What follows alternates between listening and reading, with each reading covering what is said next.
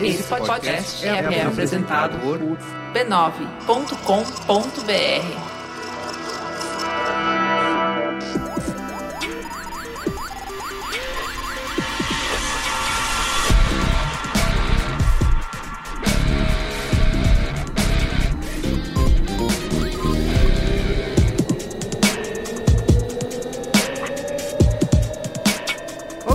Carlos Merigo, esse é o Braincast número 325.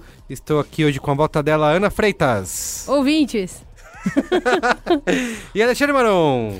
Olá, Braincasters! Muito bem, estamos aqui reunidos ó, porque saiu. É uma discussão já que rola há alguns anos, mas ganhou uma nova matéria essa semana aí do New York Times. Não, não, pior. O New York Times resolveu fazer uma série de matérias sobre como as redes sociais, no caso o YouTube, Uhum. É, ajudou a, a radicalizar né, a- politicamente vários países do mundo e eles acharam, não sei porquê, Que o Brasil, que o era um Brasil bom... era um ótimo ponto de, Isso. De partida. Ah, tem de o- é, partida. exato, exato. Tem, É o- tem a matéria publicada no jornal e tem uma, o, o episódio daquela série The Weekly, né? Que eles fazem pro Hulu. Não, porque eles têm o The Daily e agora eles têm o The Week. Ah, O sim. The Daily é, o podcast. podcast, de, de segunda a sexta, que já tem um monte de especiais e tal. E o The Week é o programa em vídeo deles. O episódio também era baseado nos dois repórteres que fizeram a matéria. Eles vieram pro Brasil, entrevistaram várias pessoas, enfim. Eu acho que vale assistir. Eles Mas dão eles, uma boa... eles vieram mesmo? É, Você será? tem certeza? Não sei. Não é bom sei. ter a mente aberta, É né? bom ter a mente aberta. É, a gente sempre tem que deixar o benefício da dúvida. Isso. Mas, Mas antes, quero falar aqui, ó, divulgar a família B9 de podcasts, tá? Você pode acessar b9.com.br barra podcast, tem programa para todos os gostos, para toda a família. Queria falar especialmente do cinemático, né? Que a gente continua fazendo todas as semanas, comentando as estreias do cinema e do streaming. A gente falou aqui uma série, a gente já gravou um cinemático sobre uma série que a gente tem comentado bastante aqui no, nas indústrias B9, que é Years and Years. Né? Ô, eu queimou meu coração. Cara, como é hoje, que vocês pô. fizeram um cinemático sobre Years and Years e eu não estava Você não lá? tinha terminado de assistir ainda, eu acho que é por Um isso. absurdo. tinha que ter me esperado. Mas pode falar, fala no qual é boa. Eu Vou e falar, ouve- aguardem. e Vocês escutem, os- se vocês escutarem o podcast inteiro, vocês vão poder ter a chance de me ouvir falar de Years and Years. Vai lá ouvir o Cinemático, a gente comenta todas as principais estreias do cinema e do streaming. Você pode acessar cinemático.b9.com.br ou procurar aí no seu aplicativo preferido de podcasts, tá? E também falar que você pode assinar o Braincast, fazer parte da Braincasteria Gourmet. Temos o nosso grupo secreto fechado Premium Van Gogh Personalité. VIP é, Varanda Gourmet. Isso, lá no Churrasqueira, né? Churrasqueira, Churrasqueira Gourmet. lá no Facebook e você também tem acesso ao nosso Telegram, onde a gente tenta hackear a República diretamente do aplicativo com servidores na Rússia, que é mentira que eles já falaram que não tem servidor na Rússia nenhum. Mas enfim, você assina o Braincast, lá no pode acessar o URL b9.com.br barra cine, tem todas as instruções lá para você se tornar um Braincasteiro, tá bom? Demais. É tipo um chicleteiro, né? A gente pode criar um abadá pro Braincast. Ah, vai ser um sucesso. Vai ser, o que você acha? De regata, assim? É, eu com acho aquele tecido bem maravilhoso. colorido, aquele Isso. tecido esquisito. Isso, um negócio meio ceboso. Exato. Mas o efeito de garrafa pet, aquilo lá, né? É, é sustentável. É.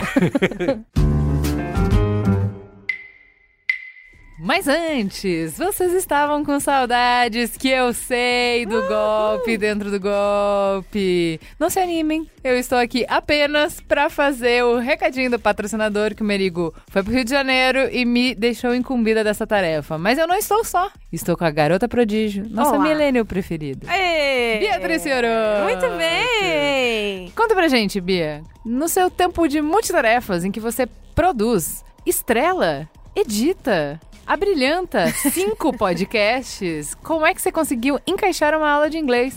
Eu não edito, tá? Existem os meus grandes amigos editores que fazem isso por mim, então essa é a única coisa. Aquelas.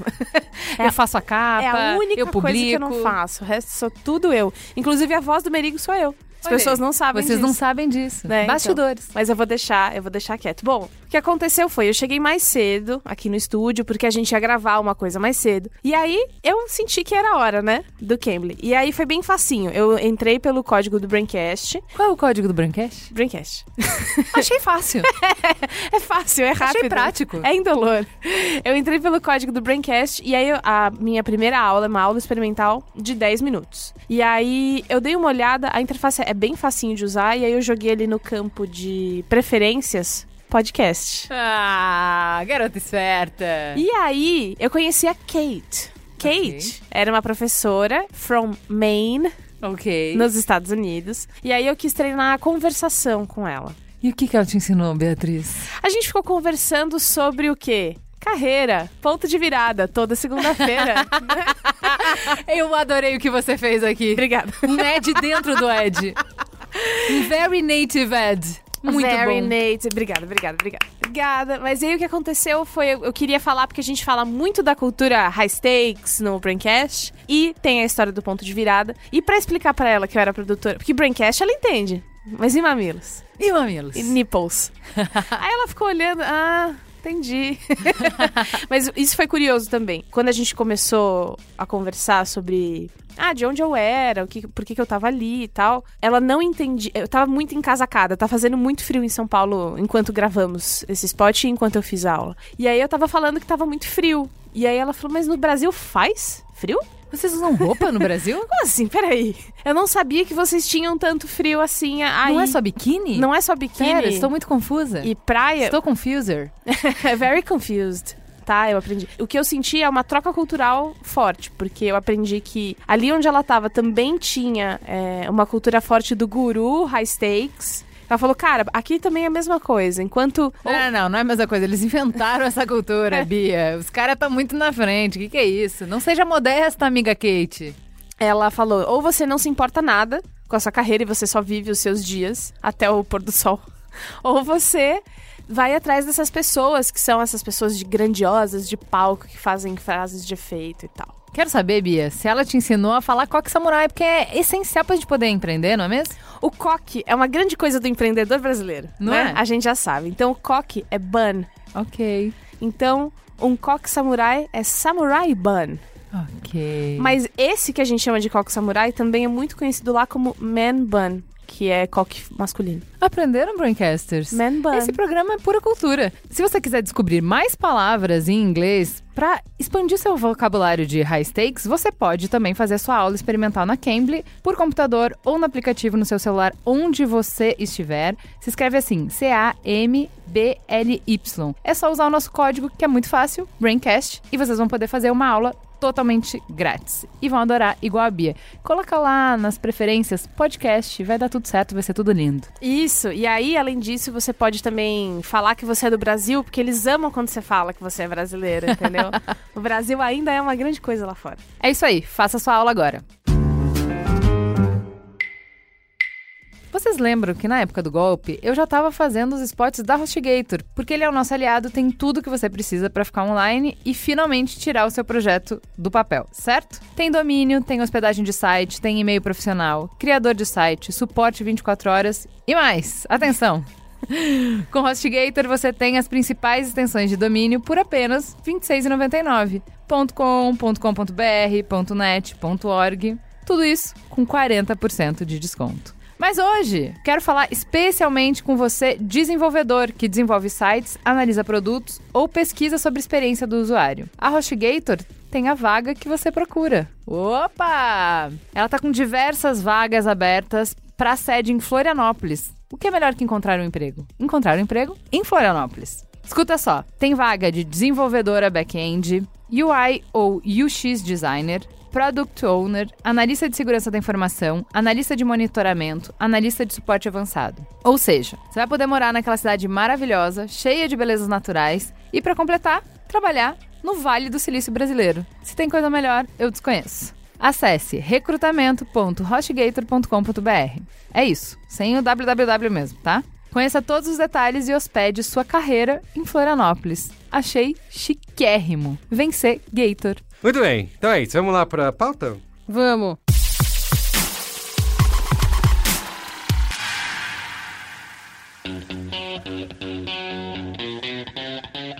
Como o YouTube radicalizou o Brasil, né? Esse é o título também da matéria do New York Times, que nós estamos aqui copiando na cara dura. É uma matéria escrita pelo Max Fischer e pela Amanda Taub.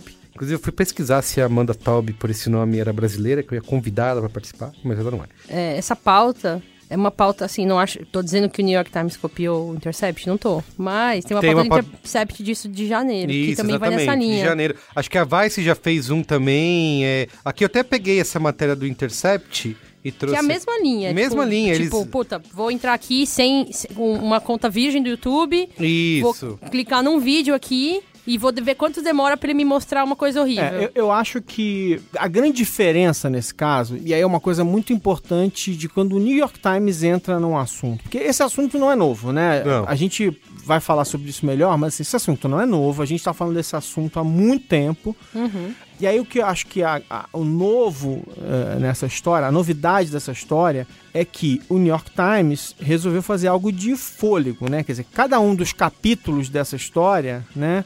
Eles estão fazendo uma reportagem profunda, né, fazendo testes, buscando pesquisas, Isso, buscando dados e tal. Então, eh, várias pessoas já tocaram nesse assunto em vários momentos, com maior ou menor profundidade, mas naturalmente o New York Times está tentando fazer algo que é o New York Times fazendo, né? Quer dizer, um diferencial deles, de realmente pegar um grupo de jornalistas e botar eles para mergulhar no assunto e sair dessas inferências que a gente faz, que a gente sente que alguma coisa está errada, a gente sabe que tem uma coisa errada acontecendo. Mas ir a fundo nisso, e além do preconceito, né? Porque uma coisa é, é aquele cara que escreveu um livro só pra falar mal da internet uns anos atrás, o Andrew. é, Andrew King, lembra Isso, disso? é, lembro, lembro. A gente fez um episódio sobre isso, Uhum, inclusive Sim. muitos e muitos e muitos anos atrás, né? Então ele fez, assim, e era um cara que você sentia ali também que tem uma coisa meio velhusca ali de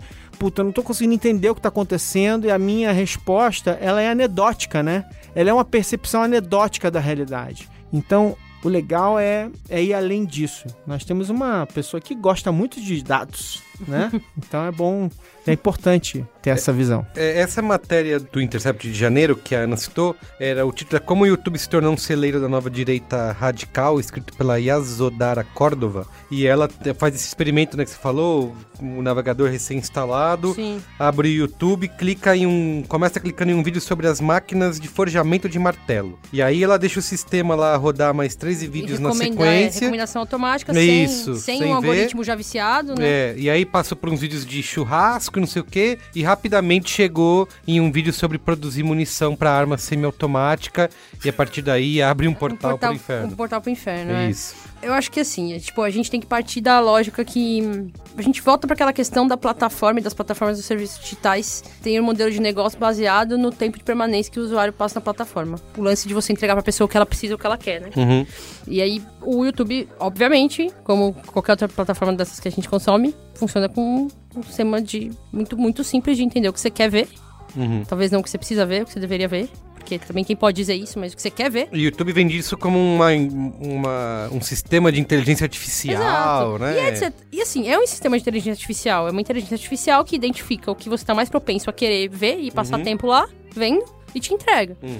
Seja isso porque ele identifica que você tem um interesse mórbido por vídeos. Porque você pode ser, assim, você pode ser uma pessoa que consome esse tipo de conteúdo bizarro e não necessariamente você tá alinhado com, aquele, com aquela visão de mundo, com aquela ideologia. Mas o ponto é que, enquanto o modelo de negócio dessas plataformas for baseado na captura da atenção, né? E que, ele- que elas vendem seja a sua atenção e o tempo que você passa lá dentro, os algoritmos vão continuar orientados pra te entregar o que vai fazer você ficar mais tempo lá dentro assistindo. Uhum. A gente gosta de ver o que a gente quer ver, né? Tipo, que parece meio idiota, meio óbvio falar isso, mas a verdade é que você procura, você procura é, produtos que te entregam o que você quer. É que isso. vai te fazer bem, se sentir bem, porque quando a gente recebe o que a gente quer ver, a gente se sente bem. Sim, eu acho que isso que você citou é uma coisa importante, porque às vezes a gente trata essa história do algoritmo do YouTube, até de outras redes sociais, como se fosse assim um cara maléfico por trás de uma mesa pensando. É, não é isso. E não é, é, um- é um- simplesmente uma coisa de como eu faço as pessoas ficarem mais tempo com- na minha plataforma, Exato, né? Como exato. qualquer uma outra empresa, a gente aqui gostaria que todo mundo ficasse ouvindo nossos podcasts o dia inteiro. Isso. Só que a gente ainda não fez esse algoritmo, mas a gente vai chegar lá. É, Mas, mas, Spot- ó, o Spotify está pensando nisso. Isso. tá Mas, amigo, rapidão, vamos supor que você conseguisse, você, você traz um cientista de dados pra cá, tá? Ele pega, fatia todos os podcasts que você publicou Ou uma cientista de dados. Isso. Uma tá? cientista de dados. fatia todos os podcasts que você tem, aí fa- fatia isso em blocos, dá, dá nome, etiqueta esses blocos. Então, tipo, ah, bloco de 30 segundos que fala sobre política, orientado para o viés ideológico Ah, bloco de 30 segundos que fala sobre é, relação familiar. E aí você bota tudo isso num grande, aí gera um modelo estatístico que vai te falar qual que é o modelo perfeito. Mas aí todos os episódios do. Braincast, esquerda. Não. Enfim, tô, tô conjecturando. ali. Isso, isso, hipótese, hipótese. Hipótese. e aí chega pra você assim, ó, esse é o modelo estatístico perfeito que mostrou pra gente que se você juntar, condensar, sei lá, esses blocos de informação desse jeito, é onde você vai conseguir mais audiência, tá? Puta informação. Tipo, É, sabe, do ponto de vista de mercado, você faz um produto, você precisa vender esse produto. Uhum. Vender esse produto depende da atenção que você captura da audiência. Claro, isso sistematizado em grande escala, né? Num algoritmo que é, sei lá, um comando que faz isso automaticamente. Hoje eu tava conversando com uma amiga que é da old school de cobertura de cultura digital comigo, assim. A gente trabalhou juntas no Link. Lá em 2007, quando a gente Old falava... School é 2007. A coisa É. tá feia, feia pro meu lado, gente. Pô, old school de cobertura de cultura digital. Não, eu é, sei, 2007. Eu, tô- eu- é. eu tô brincando, Ah, cara. é. Porque, é porque, como eu sou velho, quando você fala old school, pra mim, é, é- eu tô ficando velho. É, E aí ela... A gente tinha um olhar muito romântico sobre a internet naquela época. Sim. Olhar sobre a democratização do acesso à informação, total, era das tudo ferramentas. isso, isso. E hoje ela virou pra mim e falou assim, cara, deu errado. Deu Ela errado, falou, ela deu falou, errado. errado, deu Então, mas, errado. mas isso é uma coisa Sei muito fazer. engraçada que você tá falando, que é o seguinte, né? Quando o rádio surgiu, todo mundo falava assim, nossa... Temos agora uma tecnologia capaz de, de entregar conhecimento para pessoas em todo o país ao mesmo tempo. O broadcast de rádio será mágico. As pessoas vão. Nós vamos resolver mil problemas. Aí beleza, aí tal. Não, não foi isso que aconteceu. aí veio a televisão. Não, agora sim, agora nós vamos ter, nós temos uma tecnologia capaz de. E aí teve lá telecurso, aquelas coisas todas, né? Capaz de, né, de ensinar as pessoas e tal. Não, não também não, não aconteceu. Aí veio a internet. Aí a gente falou, não, agora vai. Agora eu juro que vai. Cara, é muito, é agora. muito louco você falar isso, porque se você olhar toda a tecnologia nova que foi desenvolvida, sempre, sempre a tecnologia é desenvolvida sob um pretexto Isso. ok, de Uhum. mudar a humanidade pro bem. Sempre. Isso, sempre. Nunca ninguém chegou e falou assim. E vai, isso pode dar o Santos errado. Dumont foi lá e falou: fiz esse avião que é pra jogar bomba, meu. É, Não aconteceu isso. Ele, uau, podemos voar. Mas a, a tecnologia ela é sempre subvertida pra fuder a humanidade. Mas isso, assim, a gente já devia ter aprendido, porque a gente vê filme, tá ligado? A gente lê livro. Como que a gente não aprendeu isso ainda?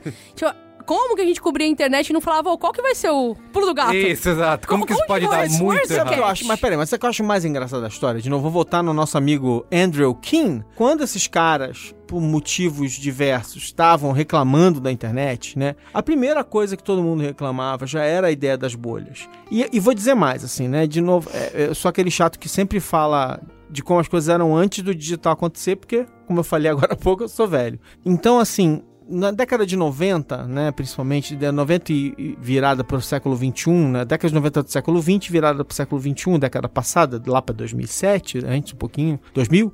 Nossa, fiquei confusa. Cara, Mas década de 90 é a quando virada. que é isso aí, velho? É, vamos lá. Década de 90 e a virada, que é os anos 2 a 2010, né? Tá, bug do milênio. Isso aí. Essa fase, por exemplo, os jornais estavam uma grande discussão sobre a história da cadernização dos jornais, né? E é engraçado, porque lá no Rio de Janeiro tinha lá os, os cadernos que iam ao longo da semana, mas se você olhar os jornais, os jornais cariocas, eles tradicionalmente eram, eram assim, é um grande jornalão com tudo mais ou menos do início até o que começa na política e Misturado. termina no esporte. Uhum. E aí, geralmente, o que chamam lá no Globo, por exemplo, era o segundo caderno, o caderno B, que era um caderno ali de cultura. E a cultura já meio separada do resto, né? Aqui em São Paulo, a- a- essa cadernização foi acontecendo muito intensivamente. Então, você passou a ter um caderno de esporte, a Folha e tal. Caderno de esporte, um caderno não sei o quê, caderno... Todos os dias você tinha cadernos muito específicos, já dividindo a informação. E a, e a discussão já era qual? Mas é uma bolha, porque o, o jornal vai sair, aí vai, o pai pega não sei o que, o filho pega o esporte, a mãe pega não sei o que lá, e aí todo, ninguém lê nada, ninguém lê o noticiário de verdade que é importante, as pessoas ficam só nos assuntos delas Sim, e tal, não sei o que lá. interesse. Então a gente tá preocupado com isso há muito tempo, por uma série de motivos e tal. Quando começou essa discussão sobre as bolhas no digital, é engraçado porque, por, por pior que as pessoas imaginassem que as coisas fossem se desenrolar, a imaginação humana não alcança a realidade. É pior do que qualquer coisa que É, as total, pessoas é falaram isso. que ia ser. É isso, O que é exatamente. mais assustador é isso. É, e alguns autores tocaram de Sim, algum jeito ou de sim. outro, mas quando você olha pro que realmente tá acontecendo, nenhum autor conseguiu chegar perto do horror que a gente tá. Sério, gente. Olha pros É deep, os deepfake, cara. Isso, Acabou. Exato. é. Acabou! Fecha, desliga, vai Desliga, podcast, puxa, pra casa. puxa a tomada da. Puxa, toma. Tipo, eu acho que assim. Não sei, não tem resposta, mas acho que tem várias discussões pra gente entrar. Tipo, o cenário que a gente tem é: a gente tem essa pauta do New York Times que mostra como a direita se fortaleceu por conta do algoritmo do YouTube, Isso. né? Eu olho pra isso e eu tem uma parada que eu resgato sempre quando a gente fala dessa ascensão da direita, porque ela pessoalmente, de certa forma, eu- ela tem uma relação pessoal com a identificação desses grupos de discursos extremos na internet, Uhum. desde old school, cobertura digital. Mas a, a primeira vez que eu publiquei uma matéria sobre como os, os chans não eram espaços é, super seguros para as pessoas e tal, e essa matéria de 2011 falava disso, mas também falava sobre como os chans eram celeiros de memes. Sim, e esse um, é- criou-se um ecossistema do ódio aí, né? É, Nesse... E aí depois Não, teve mas, é, outra... mas, mas isso é importante você estar falando, porque as pessoas falam assim: ah, que fofa, um celeiro de memes. E elas Isso, não sabiam o que estava acontecendo. E, e aí quando em, em foi em 2000 e acho que 2014 que eu publiquei a, a pauta no, no Huff, no Huffington Post, que era a pauta que falava como os chans não eram espaços seguros para mulheres de maneira geral. Uhum. Que aí foi um puta shitstorm do cara, eu tive que sair da minha casa, recebi um monte de bagulho na minha Caramba. casa, foi um caos. E depois publiquei um texto no Aliás e outro no Huff falando das ameaças. Os caras escreveram, ah, puta, a gente não vai parar até ela se matar. Não deu certo, otários. Estão vivos, né? Mas o lance é, esses celeiros, quando eu fiz essa pauta lá atrás, ou é, o Estadão fez essa pauta em 2011, é o Huff Quase 10 anos isso, né? Exato, viabilizou essa pauta em, em 2014. A gente olhou pra isso e viu ali uma coisa consistente se formando. Esses caras já estavam produzindo conteúdo em lugares como o YouTube. Sei. Claro que a sofisticação do algoritmo contribui para que esses, essas- esses lixos que estavam no fundo da lata de lixo Uhum. fossem trazidos à tona. O que acontece, eu acho que o algoritmo proporcionou pegar essas- esses guetos de informação, que era uma informação completamente estava apagada no- de novo no fim da lata de lixo e trouxesse isso à tona. Ah, Mas a questão é, cabe a quem, se é que cabe a regulação do que é o, o que tá- o que deveria ficar na lata de lixo ou não. Tá, eu, eu- Cabe a gente, cabe a alguém. vamos lá, eu, você sabe que eu sou democrata, né? Nossa, nunca vem nada bom depois disso. É isso, tá é. Todo mundo que anda falando É. isso aí tá, tá fazendo justamente ao contrário. Não, eu. eu- é, pois é. Não vai ser o caso. Então- Então, assim, a armadilha da democracia, né? E os, tem a, a velha história. Tava, a pessoa estava falando disso no episódio do Comunicação Muito Violenta, sobre o, o, é, o paradoxo da tolerância, aquela coisa É. toda, aquela discussão, aquela velha discussão sobre tolerância, como tolerar os intolerantes e tal, não sei o quê. Mas, enfim, essencialmente eu sou democrata e acho que a democracia ela tem esse bug, né, nela mesma, de ter dificuldade de lidar com as pessoas que estão hackeando a democracia a Uhum. todo custo, né? Uhum. Então, qual a jogada? Né? Para mim, e de verdade, assim, eu me considero de centro-esquerda, mais à esquerda do que ao centro, mas assim, uma esquerda mais pro centro. E aí, quando eu olho para a ideia de que a direita, a ascensão da direita, a direita se encontrar no YouTube, nunca me incomodou. É, então, é, é- Aí, calma, aí, aí que tá o problema. Porque o problema é assim, eu, talvez por ser de centro o suficiente, ou seja, eu me considero capitalista, né? Eu gosto de ganhar dinheiro e tal, não sei o que, sei o que lá. Eu vou encontrar certas coisas, o YouTube vai me mostrar certas coisas, mas ele nunca vai me mostrar certas coisas, porque ele Exato. sabe que eu sou. Ele, ele, e acho que uma das coisas assustadoras é o quanto esse algoritmo sabe sobre a gente. Ai, não Esse é um sei ponto que a gente não, vai chegar lá. A gente vai Alexandre. chegar lá, calma, a gente vai chegar lá. Sei lá. Aí tem a parte seguinte que é assim: a nossa imaginação não alcança a realidade, como eu já falei antes. Então, assim, quando você pensa, ah, que bonitinho, as pessoas de direita, é importante ter esse equilíbrio, as pessoas discutirem ideias e tal, não sei o que, sei o que lá, até a hora que você vê um vídeo. Nando, Nando Moura é light. é, perto, é, do que, Tá, perto do que você tá pensando, Nando Moura é light. perto do que você vê por aí, o Nando Moura é até light. O Nando Moura não é light. Nando, Nando Moura é um- é, good- é positive vibes only. Nando, Moura- Nando- Nando Moura é um horror, mas falando assim, é, é até light. Mas, o- mas o ponto é, até que você vê esses caras falando, esses caras mentindo descaradamente, Isso. distorcendo informação de maneira completamente deliberada, sem nenhum apego a nada, claramente, assim, com uma desonestidade intelectual que é assustadora. E aí você fala assim, cara, ferrou. Os caras estão hackeando a democracia de uma maneira tal. Sobre a história de que, em geral, começa a aparecer coisa diferente pra mim quando eu tocado pela explosão de merda que tá acontecendo agora, eu procuro os canais bizarros. E aí começou a Não, mas, aparecer ó, um monte de coisa. Eu acho que assim, o que é importante entender é que esse fio da meada, ele é um fio da meada semântico. Então, tipo, por exemplo, Isso. um dia eu comecei a ver uns vídeos daquele canal sobre vivencialismo. É. É, acho que é esse o nome. É um canal de um cara que ensina sobrevivência. E ele ensina vários aspectos da sobrevivência. Survivalism, tá? Sobrevivencialismo. tá? Sobrevivencialismo. E aí, sei lá, desde construir seu abrigo na floresta até armas. É um dos hobbies desses caras. É, mas é, Então, sei lá, tem lá os vídeos. era natural. que- Já, já, já tô imaginando onde é que você vai parar, mas era Não, mas natural. é que assim, eu, nunca, eu não tava consumindo os vídeos sobre armas. Eu não tava. E aí, ele me oferecia alguns. Uhum. Na medida em que eu não clico nos vídeos sobre armas, eu clico só nos vídeos sobre construir abrigos, Aham. ele começa a me mostrar vídeos sobre construir abrigos. Isso. Uhum, uhum. De vai, outros canais. você vai refinando o seu caminho. Exato, exato. Então, assim, Supostamente. Você tem um ponto de dizer que a gente só vê o que a gente quer ver. Mas ele te dá o fio da meada. E você. Isso pode. É aí que o fio da radicalização é puxado. Porque você, uma pessoa que não sabia que ela poderia se interessar tanto assim por armas, isso pode gerar um interesse. É daí Isso. que vem isso. Não, mas Então, assim, mas o que é- eu mas acho... é É que a porta que- pro inferno abre. Mas é que que eu tô falando que parece, às vezes, que o algoritmo ele vai entendendo você melhor do que você tem coragem de admitir. Ah, entendeu?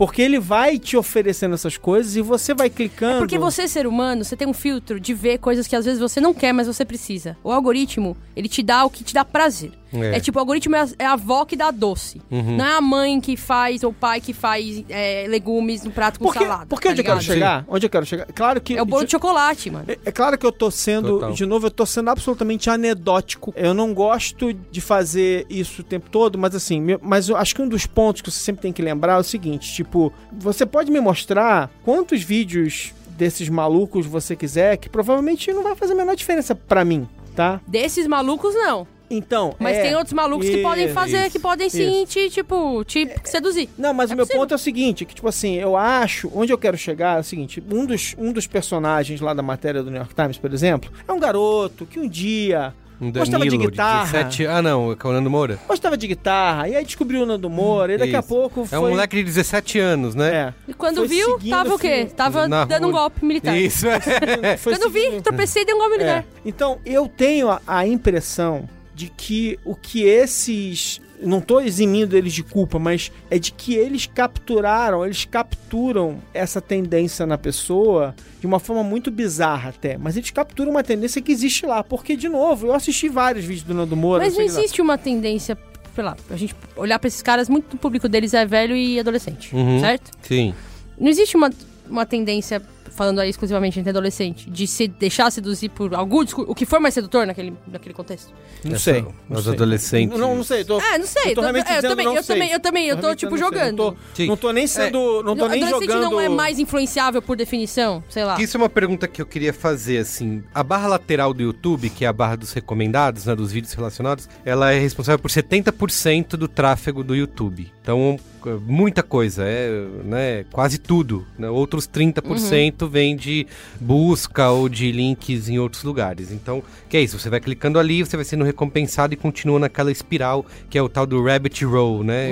É, o buraco do coelho aí. Toca do coelho. Toca do coelho, isso. Toca do coelho. Então você vai, você cai naquilo ali e não para mais de clicar e vai consumindo. Quando E você aí- vê, são quatro da manhã, Isso, você é. tá vendo um vídeo sobre como cortar uma massa com o formato de um ursinho. É, e tem, eu tenho uma coisa que o Marão falou, que é, a- e você, você também falou, Ana, que ah, você vai clicando naquilo que você nem acha que você sabia que você gostava, que você queria. Mas é muito fácil o YouTube te recomendar esse caminho extremista, que é o que mostra até aquela reportagem do Intercept. Ah, eu posso ir no limite do absurdo e do fake news, que é, vamos pegar a Jovem Pan, por exemplo. Clicar lá num vídeo do Morning Show, que quando tá ao vivo, às vezes aparece lá em destaque no, na home do YouTube, porque tá com uma audiência grande. Aí você clicou naquilo ali, ele já tem um taguear, tá falando de política, e a partir daquilo a sua barra lateral já começa a ser invadido por assuntos relacionados. E pra aparecer um Nando Moura ali, é moleza, sabe? Eu não preciso clicar num cara... Você corre o risco, você tá de boa, daí Tá de boa, você é. apareceu dando bola É na sua porque- cara, que absurdo. Porque eu já vi isso acontecer, assim, eu não Tá precisei bom. clique- clicar num cara totalmente extremado, eu posso ir na mídia mainstream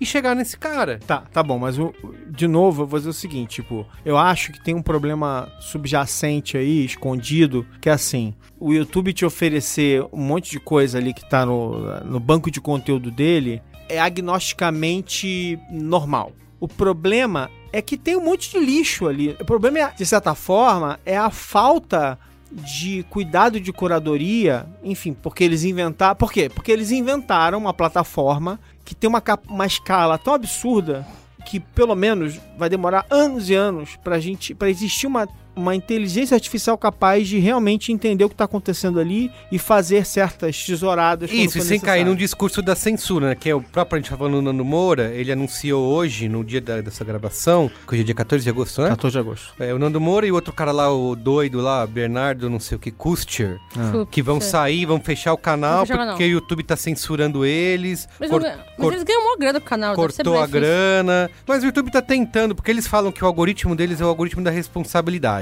Então eles estão sempre tateando alguma maneira de resolver sem esbarrar na censura. A própria CEO do YouTube, a Susan Walkley, se- não esqueci o sobrenome dela, fala assim: ah, é difícil que se você tira um vídeo, é, vai surgir mais 10 vídeos. é, Exato. então, Falando, da- ou tipo, Não, mas- reproduzindo o mas, gente, naquele- reproduzindo, exato. Esse problema é o gente- mesmo problema que o Facebook enfrenta, que o Twitter enfrenta e tal. Cada Isso, plataforma tem que enfrentar isso de alguma maneira. A e aí, de Apple novo- passou por isso com a, a podcast do Alex Jones. Não, lá, e vai continuar passando por isso inde- indefinidamente, né? O problema aqui é o seguinte. A gente criou, a gente que eu digo como sociedade ocidental, capitalista e, eh, enfim, até os comunistas são capitalistas, então tudo bem. Os chineses, né? A gente criou uma série de ferramentas com uma escala virtualmente infinita de entregar conteúdo para todo mundo, né? Quantas mil... e o YouTube adora se gabar, né? Que a cada minuto Outros estão são, sendo subidos 700 milhões Ah, de é. horas sei lá. não sei o que, não sei o que lá. Não há ser humano, não, não tem população na Terra capaz de filtrar isso, não tem. Não dá pra, se você botar 7 bilhões,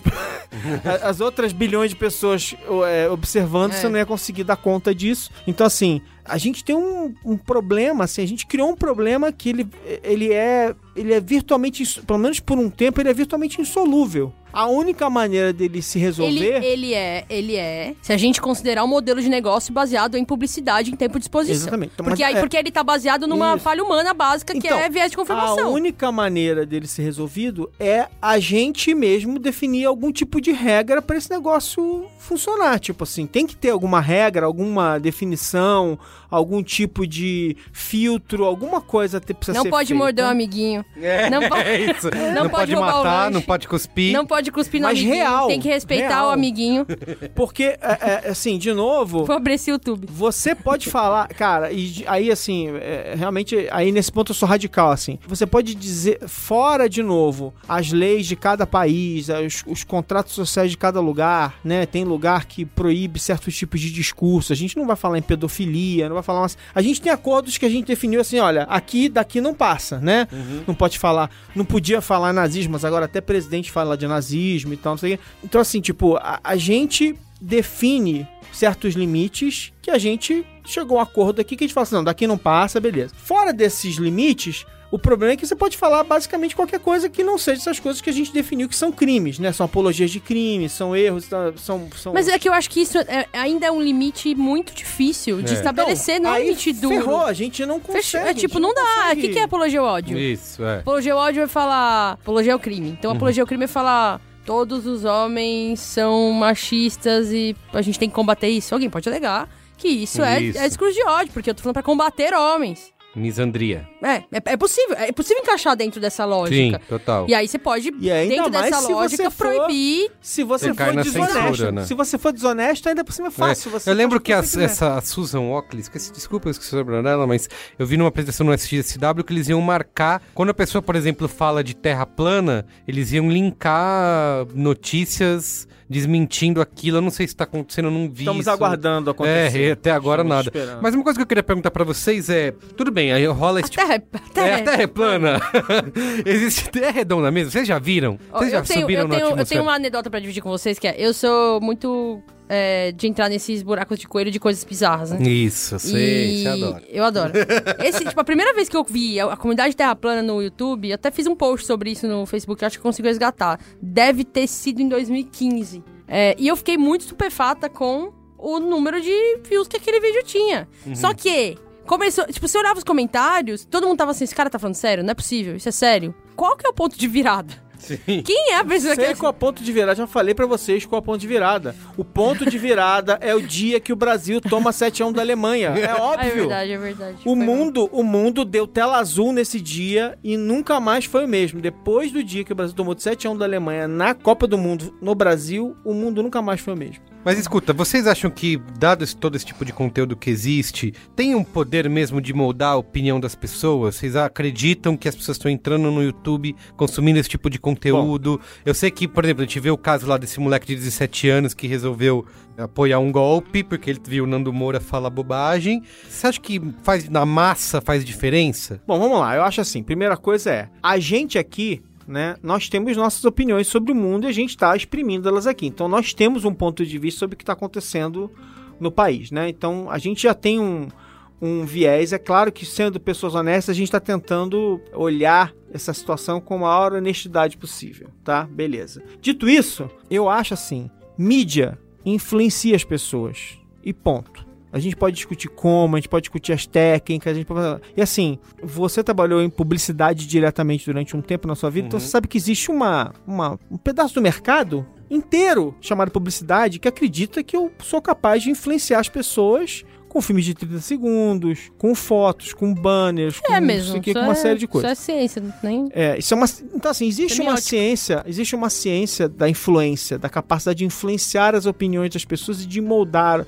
Principalmente opiniões de grandes grupos em que você vai moldando ao longo de um monte de tempo, ao ponto de que você não acreditaria que certas pessoas seriam capazes de cometer crimes e depois você começa a acreditar. Então eu acho que assim, pra mim, já passamos desse ponto, assim, que mídia é capaz de influenciar as pessoas, eu não tenho dúvida. A discussão mais insidiosa, que eu acho assim, tipo, é entender esses movimentos, quando eles são coordenados e quando eles não são. Uhum. Como é que eles surgem? É é uma emergência, porque esses caras eles não vão, não necessariamente. Claro que existem casos em que eles são criados em laboratório, praticamente, tá? Mas nem todos eles são, né?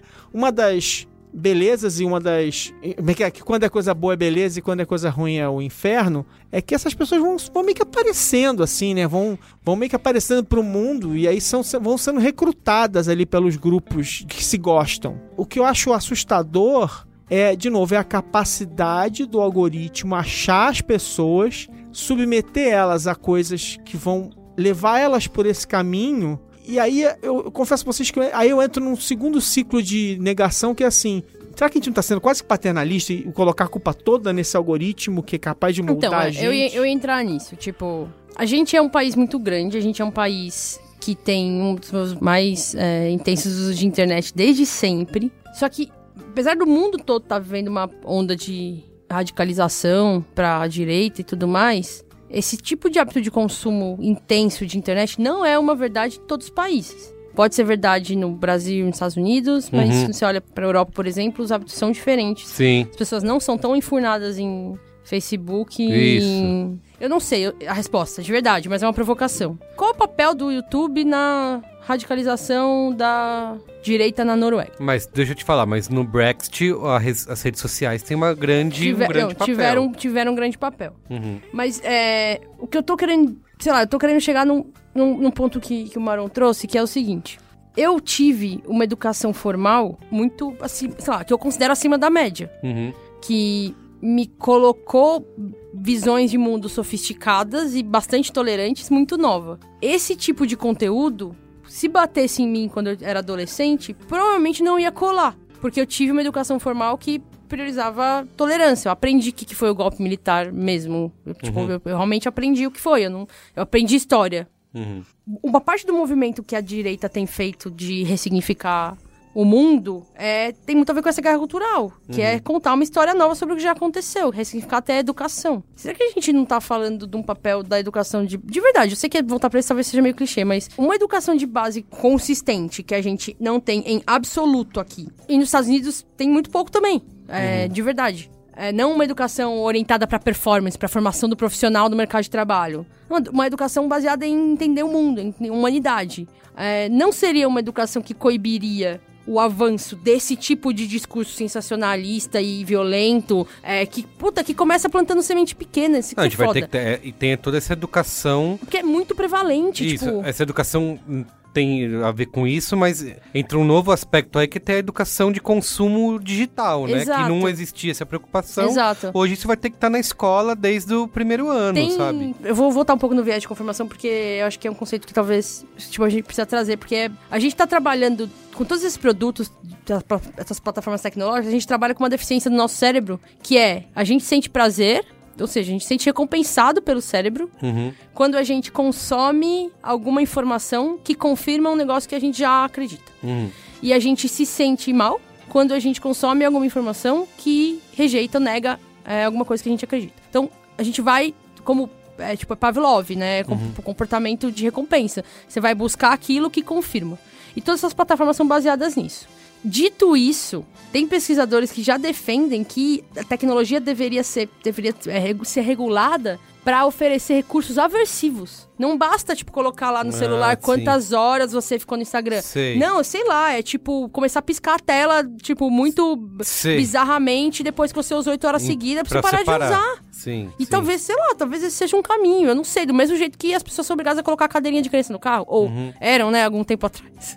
É, que daqui a sei pouco lá o nem, que eu estou falando. nem isso mais. Daqui a pouco nem isso mais. E o Marão falou sobre essa questão de ser coordenado. Uma outra coisa que mostra bastante nessa reportagem é o caso do MBL, né? Parece o Kim Kataguiri falando. é, Primeiro eles vão mostrando que o YouTube teve esse crescimento da extrema-direita lá. Muitas dessas pessoas se criaram lá e foram eleitas, né? Você tem o caso do Kim Kataguiri, do Mamãe Falei aqui em São Paulo. é, quem mais? Youtubers foram eleitos Brasil afora, né? E no caso do MBL, eles falam assim: é um grupo que publica mais de 30 vídeos por semana.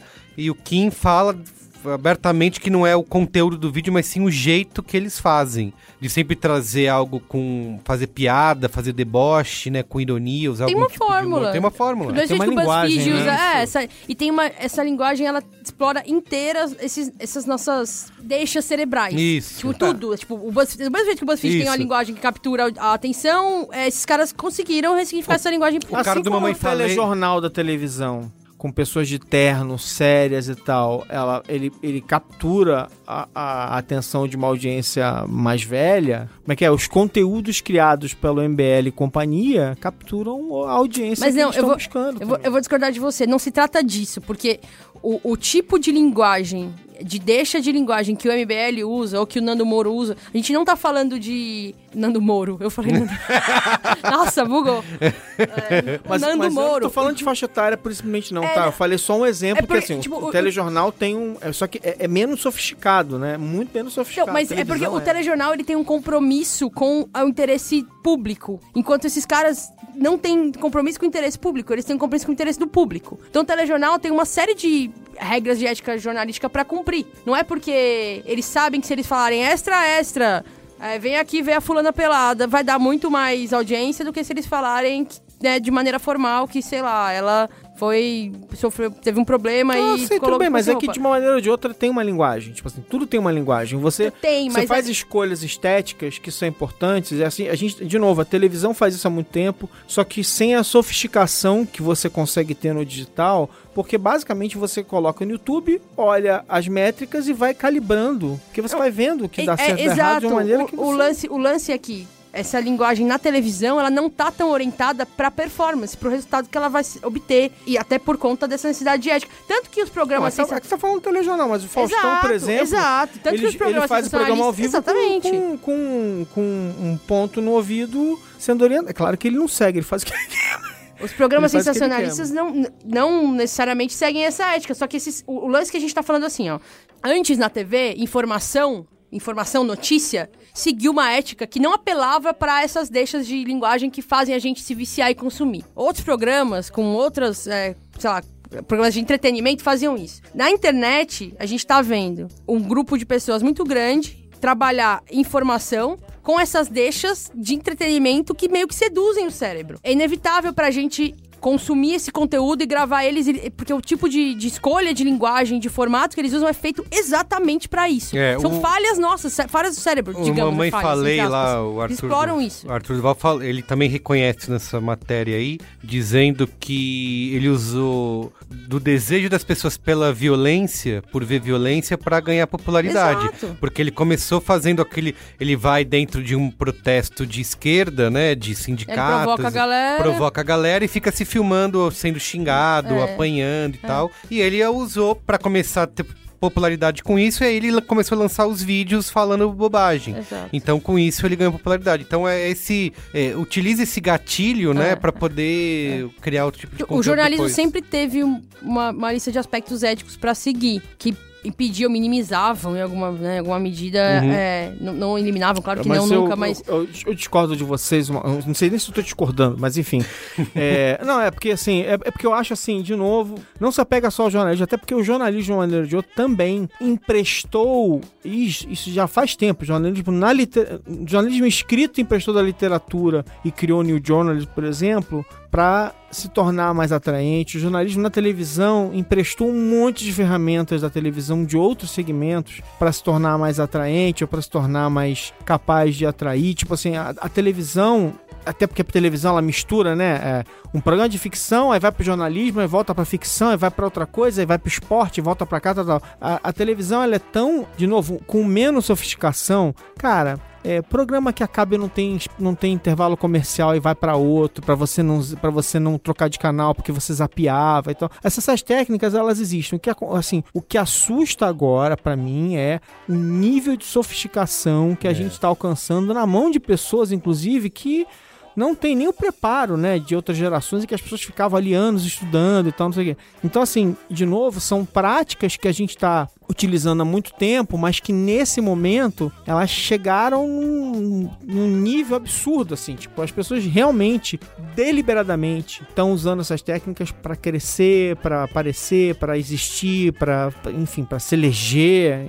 Porque, né, a gente. A televisão elege figuras É, bizarras há uhum. décadas, né? Quer dizer. Mas mais dificilmente no jornalismo. Mais frequentemente Mas televisão não é entretenimento. só jornalismo, É, enfim. total. Não, não, não é, mas é que a gente tá falando de informação, de formação de opinião. Mas, não é- mas, Entendeu? gente, Na mas- formação de opinião, tá bom, você mas- tem, sei lá, você tinha o Gil Gomes, sei lá. Tudo bem, mas, é, mas aí, de novo, quando você fala isso, você tem que entender o seguinte: e esse é um dos problemas da maneira como a gente trata essa mistura, né? A gente vai e põe um programa de entretenimento, aí tem um telejornal e tal. Aí quando a gente foi pra internet, a gente, primeiro, você tinha um site disso e um site daquilo. Aí a gente começou. Quando entraram as redes sociais, a gente começou a jogar tudo no mesmo lugar. Num lugar chamado Newsfeed do Facebook, no Instagram, seja lá onde for. Tudo aparece numa, num diabo de uma timeline maluca que tem a foto da sua vovó, a news compartilhada pelo seu tio não sei o que lá. Quando você começa a fazer isso, cara, as bordas entre o que é jornalismo, o que é historinha, o que é mentira, o que é cascata, o que é ficção, não sei o que, elas. Inclusive por quê? Porque todas as ferramentas estéticas dessas pessoas são muito parecidas, elas começam a emprestar uma da outra. O, o telejornal parece documentário, que parece cinema, que parece não sei o quê, e aí eles também começam a filmar com vertical, e aí tal, não sei. E quando você vai ver, tá tudo misturado. Então, assim, acho que tem. Por isso que eu falo assim, é mais complexo do que parece. É mais assustador por ser complexo, porque eu não, não, não tenho uma resposta pra essa merda. Tipo, não sei como regular esse negócio. Eu sempre fui da opinião de que eram grupos minoritários barulhentos e que a gente poderia completamente ignorar e deixar ali até esses caras começarem a ser eleitos, né? Que agora eles têm o Estado na mão, né? A estrutura do Estado na mão e a, e a coisa deixa de ser fazer um videozinho falando groselha no YouTube e passa a ser esse cara tendo um real poder, né? E vocês acreditam que talvez a gente possa, eu, né, me encaixo nisso, possa estar exagerando o papel dessas figuras na, Eu na acho- política brasileira? Cara, é legal resgatar aquele documentário da Terra Plana no Netflix, sabe? Ah, sim. Que fala muito sobre o que faz as pessoas se unirem em torno de uma ideia absurda. Uhum. Que muitas vezes o que faz as pessoas se unirem em torno de uma ideia absurda é o senso de pertencimento. Uhum. É a ideia de que agora alguém olha pra elas e valoriza e respeita o que elas pensam. Que negócio todo mundo sempre falou pra elas que você é louco de falar isso. A pessoa, ela não tem coragem de falar em voz alta. Sim, tem aquele lance da descoberta, né? Tipo, você não sabe que eu descobri aqui que estão Isso. escondendo e, tipo, da a gente. sensação né? de que você é especial porque Isso. você sabe uma verdade que mais ninguém sabe. Sim. Eu acho que muito dessa da formação do, do, do pensamento ideológico dessa nova direita, a ideia de que existe uma nova ordem mundial comandada pelo Jorge Soros, Sim. financiando a eliminação de nascimento de bebês e, E uma que a terra guerrilha. tá em cima do lombo e- de uma tartaruga, Exato, tipo, mui- cabeça muito- de uma hidra. Isso. Muito dessa formação ideológica da nova direita vem desse lugar de. voltar pra esse lance dessa sensação de perseguição deles. Da sensação de antes eu ditava o que era o correto no mundo. E agora tem vozes distoantes das minhas que estão dizendo pra mim que o que eu acho, que eu sinto no fundo, que no fundo eu sinto que tem que invadir todos os presídios e matar todo esse bando de bandido preso. É, eu não posso falar isso em voz alta, porque é politicamente correto. E aí vem uma, um grupo de pessoas que fala pra você assim, não, não, é, Isso aí que você tá falando, Isso aí que você tá é. falando po- pode ser, eu te valorizo, eu acredito em você e você tem valor. Isso é sedutor pra caralho. Isso ter acontecido vem sim de um lugar de como o Marão falou, disso já tá dentro das pessoas de alguma forma, sabe? A gente é um país tradicionalmente muito conservador, Isso, sabe? isso. É um, é um país E que acreditava que é um país que lincha, sempre linchou muito, que acredita no linchamento público como solução pra punição de crime. É um país que sempre, foi super perseguidor de direitos de mulheres. Então, Uhum. essas coisas estavam enraigadas dentro das pessoas, sabe? E agora isso ajuda a libertar essa- Ah. essas opiniões. Vocês acham que, por exemplo, outras correntes políticas, figuras políticas, ideias demoraram a perceber o poder que o YouTube estava tendo como uma ferramenta né, midiática? Porque Acho. a gente quase não tinha nenhuma produção, agora a gente vê um pouco mais de canais, né? Tem o, o Tese 11, o Henry Bugalho, tem o Normose, que a gente vai ouvir um áudio que ele mandou pra gente daqui a pouco, tem o Meteoro, que produzindo vídeo todo dia, tentando trazer um contraponto, né? Tentando... Porque antes eu tinha a sensação, até o ano passado, bem até na época das eleições, YouTube era terra de ninguém, assim, terra arrasada, sabe? Porque todos os vídeos, e aí eles pegam aquelas, por exemplo, ah, filmando, pegam sessão da câmara, aí tiram coisas de contexto, então o fulano lacra, o fulano cala a boca de não sei quem, é tudo isso, Fulano né? humilha ciclano. Humilha Adoro, ciclano. adoro esse. Fulano São sempre humilha as ciclano. mesmas palavras Sempre as mesmas é, palavras-chave. É, Tá. isso que a Ana falou, de vai pegando aquilo, você quer ver o cara ser humilhado, né? Então você vai clicando. E eu tinha a impressão que não tinha Não, e, contraponto. e tem um né? manual, e tem um manual, não é possível. Sabe, sabe, sabe, Tem um manual, é sabe do, o que eu acho do Steve engraçado? Bannon. Não, não, calma. Sabe o que eu acho engraçado? É porque eu lembro o seguinte: eu viajando pelo mundo a trabalho, por aí e tal, eu ia nos lugares, assim, os vendedores ambulantes têm uma tecnologia que eles compartilham no mundo todo. Você via, os caras sempre chegavam do mesmo jeito, te abordavam, vendiam as coisas. Eu falava assim, cara, não é possível ter um manual de vendedor ambulante que eles todos usam a mesma técnica. Eu achava fascinante e tal, não sei o quê. Eu achava fascinante quando eram eles. Agora Isso. eu tô olhando isso e fico assustador, porque são as mesmas técnicas sendo repetidas Isso. e a pergunta que eu me faço, na verdade que eu me faço, me fazia, eu me faço em alguns casos, não todos, porque assim, né, no caso você falou do Steve Bannon aí, a gente sabe, por exemplo, que os apoiadores do Bolsonaro literalmente têm contato com o Steve Bannon. Então quando, você, re- quando você espelha as técnicas do, Não, ele tá do- seguindo o do manual Bolsonaro certinho. com o Trump, você É. vê que eles seguem, que eles seguem exatamente as mesmas Na Hungria também lá, ele estratégias. segue a Exatamente. mesma Sim. coisa. então é, é- é realmente assim, é, a sensação que dá é que tem alguém jogando xadrez e o outro tá jogando xadrez 3D Klingon, não sei o que lá, e é assustador mesmo. Porque, inclusive, assim, essas pessoas vêm com uma narrativa de uma super conspiração mundial e quem tá fazendo uma conspiração mundial ao ponto de que as técnicas se repetem em Sim, todo lugar Isso são tá bom, eles. claro. Tipo, é notório. Todo mundo já sabe. É, é total isso. Não, esse que é o problema. Não, não, acho- não- nem todo mundo sabe. Não, não, o que eu quero dizer assim, existe à disposição informação clara que Ah, poderia tá, deixar não, isso claro. notório, entendeu? É, É. Porque o problema é que não sabe. É, é. Enfim, é, porque os caras usam as mesmas, as mesmas Isso, mas práticas. eu acho que tem um erro de outras pessoas, né? Como eu falei, outras correntes políticas, de não terem ocupado esse espaço, de terem achado que não era necessário fazer esse É tipo de comunicação. a esquerda, a esquerda produzia muito dentro da academia, né? Isso, e negligenciou por muito tempo Esse esse, contato. esse, esse contato com, com os meios de produção digital. Enquanto essa direita sempre teve distante da academia. Isso, e foi. Tanto que até a, a- a direita liberal, que não é essa direita conservadora de costume, que é essa, di- essa direita conservadora de costume que toma o YouTube. Não é a direita liberal econômica. porque a direita Isso, liberal não. econômica, eles também têm espaço dentro da academia. Isso. A produção cultural deles também tá dentro da academia. Sim. Eu acho isso um puta problema. Mas se você olhar para os movimentos organizados de esquerda no- nas ruas, né, na- nos ambientes acadêmicos, onde eles são fortes, a galera é muito ruim de digital, de internet. Isso, A é. galera é muito ruim. Eu tenho uma amiga que participa de um movimento organizado de esquerda. Mano, ela vive me mandando áudio falando, velho, eu- puta, eu preciso te cooptar, você precisa vir pra cá, porque a galera é muito ruim. Eu, toda hora que eles falam, eu fazer. lembro de você. A gente nunca vai conseguir fazer nada porque a galera é muito ruim. E é a mesma coisa que, sei lá, médico, que não sabe usar a internet. Essa Sim. galera se apartou mesmo, por alguma razão. É um problemão, né? Isso, que eu acho que começa agora ter um pouco. O pessoal acordou durante as eleições, e a gente começa a ver alguns canais tentando fazer esse contraponto, mas eu acho que aí passa do. Que, por exemplo, o caso do MBL e outros grupos organizados, da onde vem o dinheiro, né, pra se manter, pra produzir 30 vídeos por semana, entende? Al- Alguma coisa tá pagando por essa estrutura, Uhum. né? O próprio MBL paga advogado pra. Mas, ó, eu acho que assim, eles revelarem, não revelarem qual a fonte, é uma outra história. Uhum. Mas o ponto é, tanto para organizações de produção de conteúdo com viés ideológico de direita quanto de esquerda, existem grandes organizações no mundo interessadas em financiar. Isso, é. Organizações que têm interesse tanto na defesa de direitos humanos, quanto organizações que têm interesse no ataque, aspas, aos direitos humanos, porque tem intenção de defender lobby disso ou daquilo, da Uhum. liberação de armas, enfim.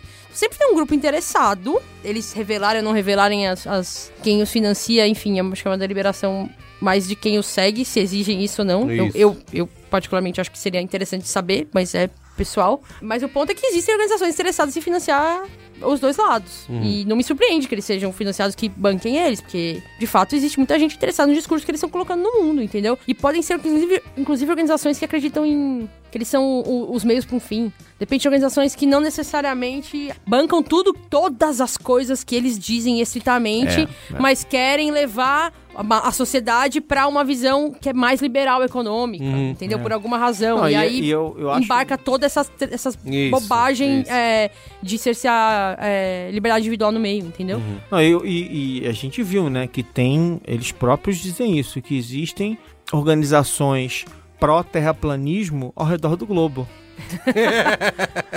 Eles Vai, mesmo vai ter a isso. Flatcom. Eu queria convidar Eu queria convidar vocês todos pra Flatcom. Isso, é. Tem um, tem um cupom de desconto aqui. Cara, uma coisa que fala na- nesse documentário da Terra Plana, só resgatando isso só pra fechar, talvez, e que eu acho que casa bem com o que a gente falou aqui. O lance de ignorar esses caras, é, o lance de olhar pra ele e, e falar, mano, eu não, vou nem, eu não vou nem debater com esse cara, porque o que ele tá dizendo é tão absurdo Uhum. que não vale a pena, é o que fez esses caras criarem um nível de recalque, de Sim. ressentimento. Mas aí você faz o quê? Aí você discute. Aí...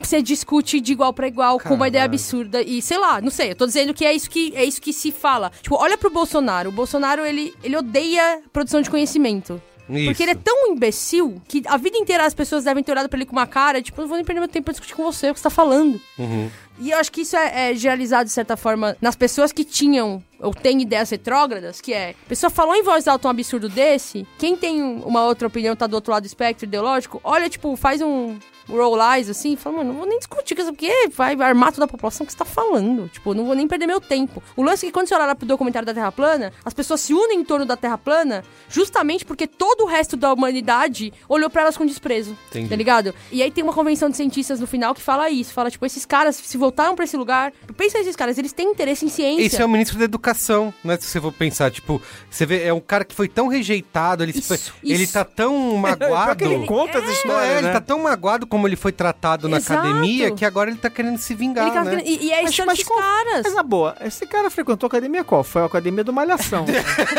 Foi a academia de verdade, brincadeira. É, é, enfim, eu não sei, esse cara é, uma- ele é um grande mistério pra mim. Mas o ponto é que esse- tipo, esses caras sempre foram olhados como aberrações. As coisas que eles Isso. Pensavam sempre foram não dignas de discussão, de tão. Tipo, é, é falar, teu pensamento é menor. Isso. É, nesse documentário da Terra Plana, um grupo de cientistas se reúne no final e fala, desse grupo de pessoas, fala assim: olha, pensa, a gente falhou como cientistas com relação a esse grupo. Porque eles são curiosos, eles são interessados em ciência. Se a gente tivesse sido capaz de comu- comunicar com eles, levar pra eles ciência real Uhum. antes, eles talvez virassem cientistas brilhantes. Sim. Mas agora eles estão advogando por um negócio absurdo. Ah, muita É, bondade, eu muita também. bondade. muita bondade. Tem gente que é muito, O cara- o muito cara- maléfica nessa o cara galera. Vai fazer, o cara vai Eu não fazer digo- experiência e consegue, consegue deduzir que a Terra é plana. É. A coisa tá muito errada. gente. Eu não sei a galera da Terra plana, mas esse pessoal da política aí tem uma- um pessoal que é evil de verdade, né? Não, tem. Assim, é na, na política ma- tem o pessoal que é evil, Isso. beleza, mas a gente tá falando da massa, do grande Isso, da público. massa, é verdade. O grande tá público eu não consumindo acho esse que a maioria é evil, tá Isso. ligado? Tem o É um- cara, cara, Ah, nessa, Eu tenho certeza, concordo. Nessa mesma reportagem aí, eles não, eles não falam só de política, falam no caso do Zika vírus, né? De como se é, Deus me livre. propagou é, a, a,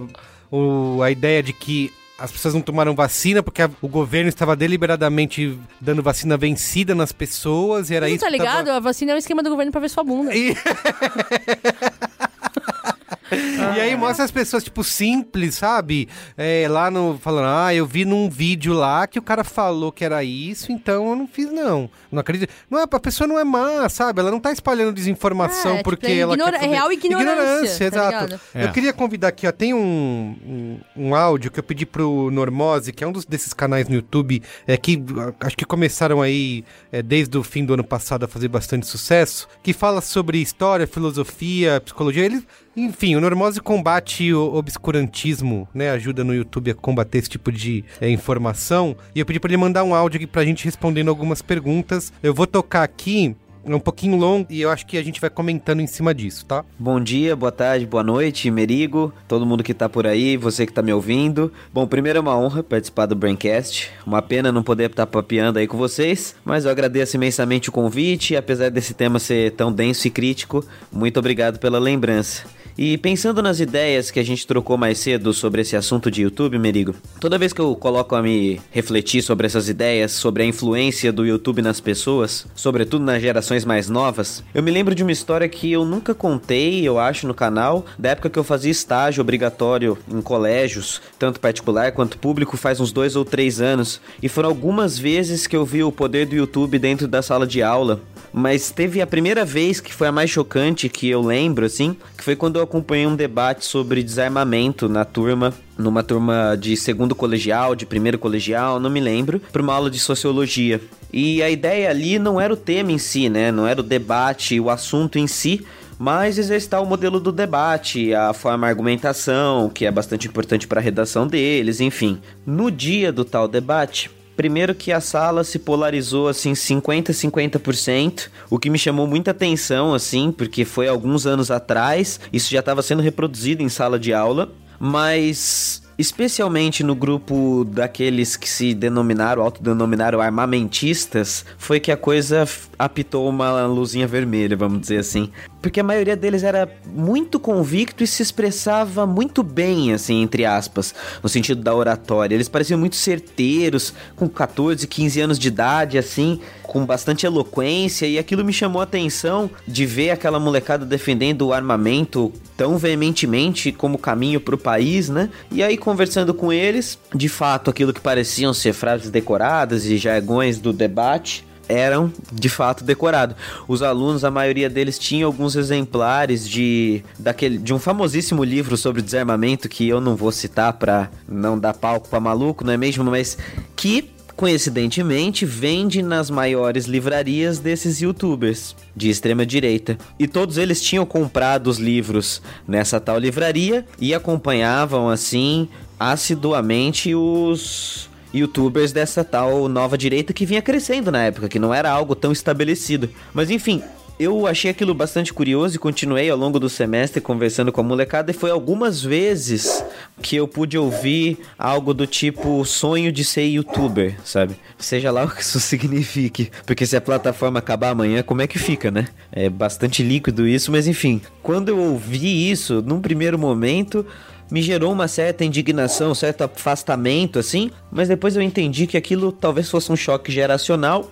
e colocando em reflexão, eu percebi que repetiu-se o movimento, mas mudou a plataforma, né? Se outrora o sonho da molecada era ser ator global, cantor, rockstar, isso ainda é verdade, mas o youtuber também passa a ser algo dentro da possibilidade de uma carreira dos sonhos, fora daquele mercado comum de trabalho e estudo seja em qual classe isso esteja inserido. Eu ouvi isso em mais diversas escolas. Mas enfim, por que, que eu lembro dessa história? Porque eu acho que ela mostra que só de ter isso em mente já dá para mensurar a dimensão da responsabilidade social que a plataforma ganhou ou puxou para si ao longo dos anos, uma vez que ela passa a ser fator de composição da mentalidade de uma molecada, né? E depois de entender isso, é preciso a gente entender que o YouTube, ele é na verdade uma plataforma de vender propaganda. O que está em torno disso, os nossos vídeos,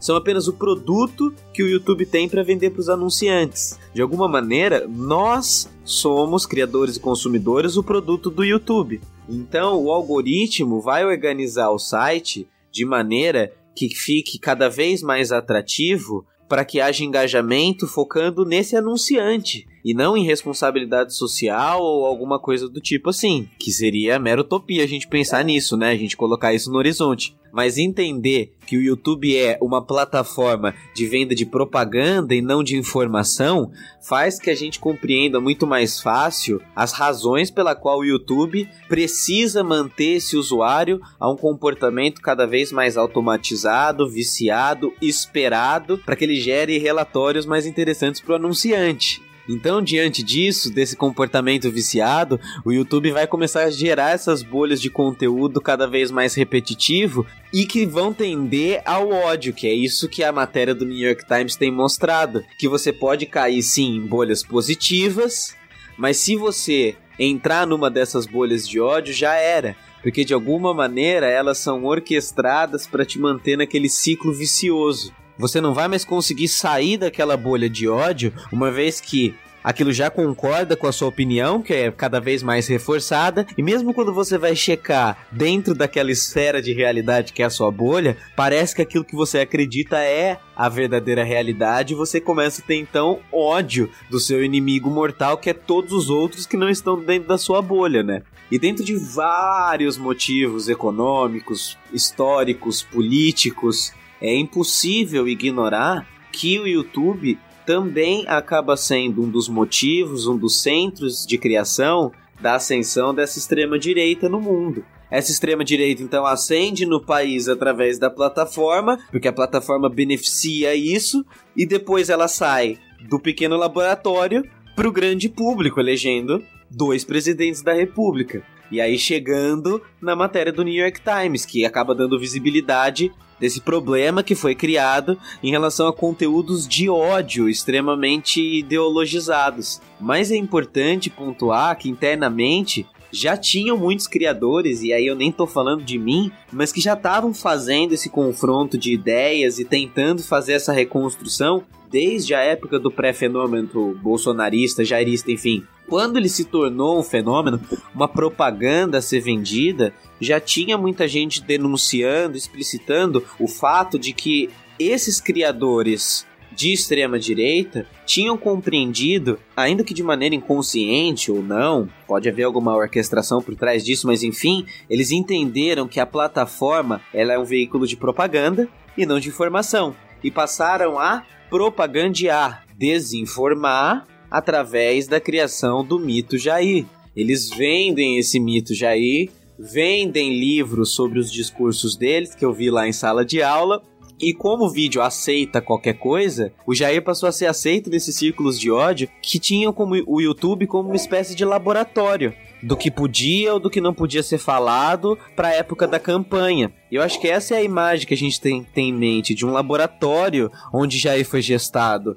Nesse clube, nessa bolha de realidade paralela. E não é à toa que um dos maiores canais de desinformação e desrespeito do trabalho histórico chama-se Brasil Paralelo. A maneira que o YouTube é desenhado vai radicalizando as pessoas para essa realidade paralela. E o problema é que não é meramente uma questão de concorrência ou de criar uma nova plataforma para se concorrer e as pessoas debandarem do YouTube. Porque primeiro que você tem o YouTube hoje abrigando uma quantidade de acervo de vídeos inigualável. São 14 anos guardando imagens, vídeos, depoimentos, e que para mim, como historiador, eu posso falar sem medo que são de alguma maneira documentos históricos. Porque a mesma idade que tinham aqueles alunos do debate, o YouTube tem de informação guardada. O YouTube ele é um adolescente rebelde. Talvez o conteúdo se reflita por causa disso. Mas entenda que assim, esse modo de pensar a produção de conteúdo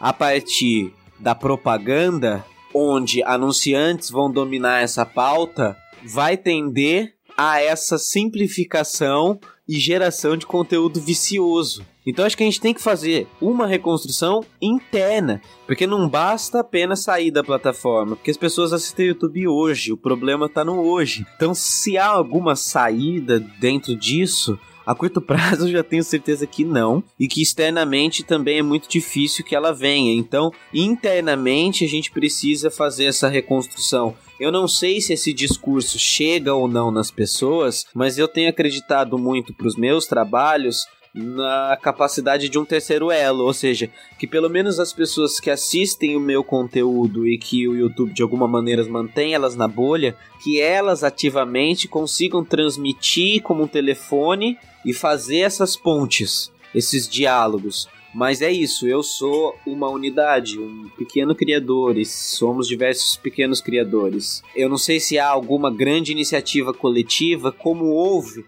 para essa ascensão da extrema direita. E lá atrás, algo que a gente leu como tretinha de internet, como aquilo quando as pessoas estavam tentando combater essa loucura, muita gente acabou falando: "Não, é só ignorar que isso aí acabe e tudo mais". A gente viu que na verdade ou a gente tá vendo que na verdade isso é além. Isso é uma disputa de narrativas, é uma guerra de sentidos. E não é à toa que parte desses conservadores mais malucos estão chamando isso de guerra cultural. De fato, eles se colocaram e se venderam como uma guerra. Ou seja, com um discurso que tem um inimigo muito bem colocado, que deve ser, portanto, destruído. E esse inimigo, um desses inimigos, é a verdade, é a história são os documentos e as fontes, né? A ciência, portanto. E é bem triste perceber que isso já tem gerado para os criadores de conteúdo que têm se contraposto a isso, a esse discurso que tentam desconstruir, muitos problemas na vida pessoal.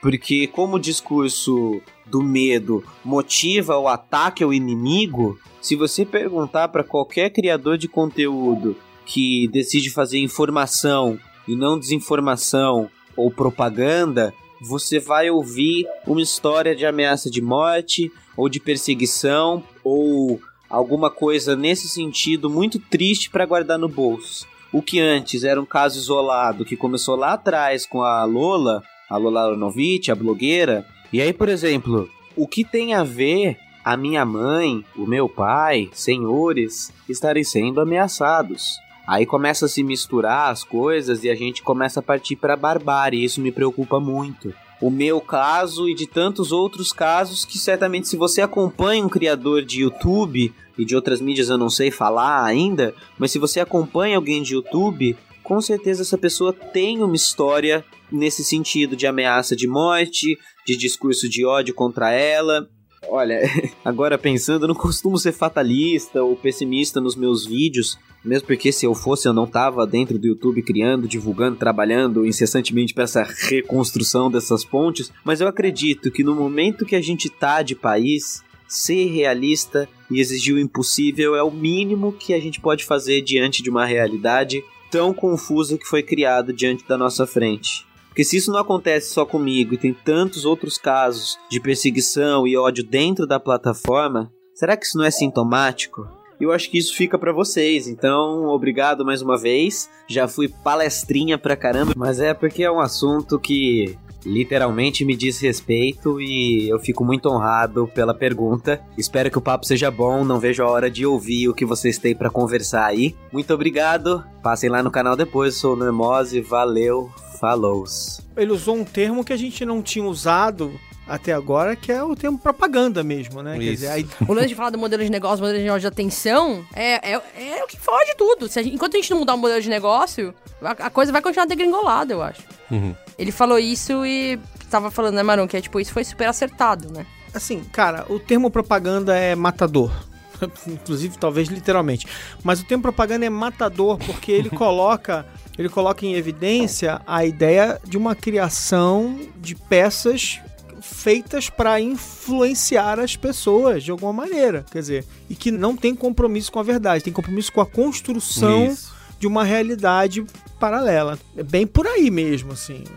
Vocês veem, pra gente encerrar, com esses canais surgindo, tentando fazer esse contraponto aí a essas falta de verdade, né? A mentira!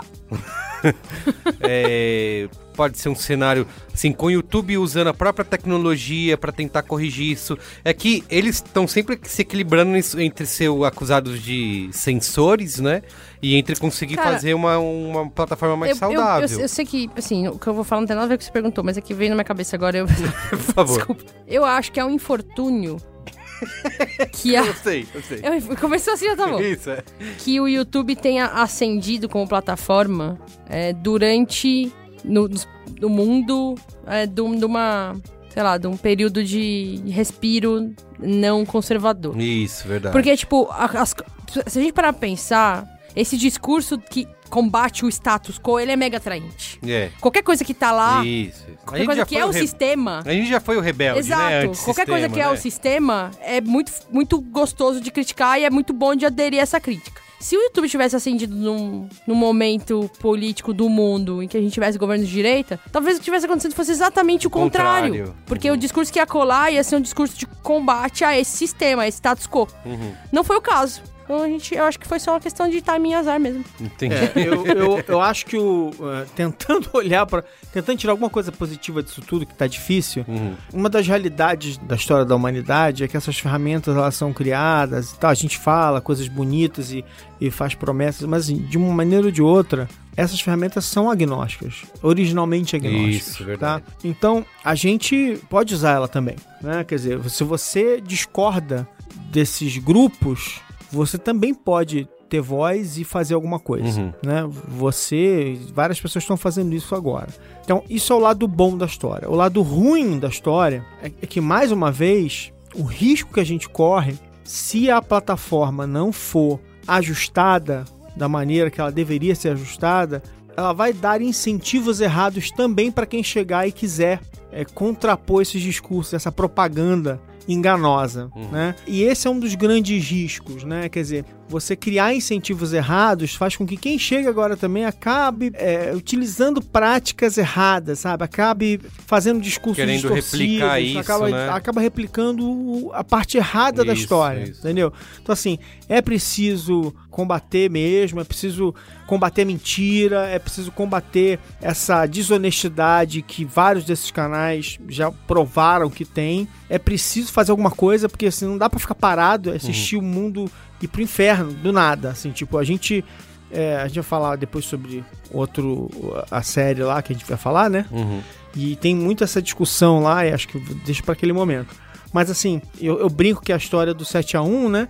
Mas assim, de uns anos pra cá, parece que a coisa degringolou completamente, assim, saiu do trilho. E assim, a única maneira de botar nos trilhos de novo é, é entender que se a gente receber essas ferramentas, se a gente construir essas ferramentas, elas são pra nós também. a Também, gente tem que isso. fazer alguma coisa com É, elas. não pode, acho que, falar essa batalha perdida, larga mão. Tem que lutar né? o bom combate, sabe? Tem que virar esse jogo, tem que lutar por direitos civis, tem que lutar por igualdade, tem que lutar por isso tudo, porque tem gente lutando contra isso tudo. Tem gente querendo é, desmontar coisas que a gente construiu nas últimas décadas que a gente não pode abrir mão de jeito nenhum. Muito bem. É isso? É, Um pouco é boa? qual é boa? Qual é a boa?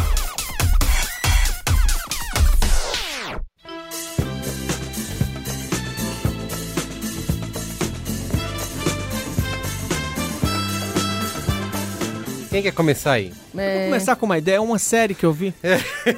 Fala aí, vocês estão dando pra falar de Years and Years, né? Tá, que a gente vou falar- foi citado aqui em Qual é a Boa e a gente gravou um cinemático também falando sobre a série. Eu- Mas quero saber a opinião de vocês, que é a nossa nova. É o novo, novo Sapiens do. Eu não vou do- saber. Isso, do Eu tenho, Braincast. eu tenho três qual é a boa, dois são livros, um é uma série. Eu vou começar pelos livros, aí eu falo da série que é Years and Years, spoiler. Boa. E aí, porque aí, aí vocês entram pra falar, mas o lance que eu acho que me habituei muito a ler livro de, de não ficção, e muito livro orientado pra aprender coisas pra trabalho, assim, que eu gosto muito de aprender.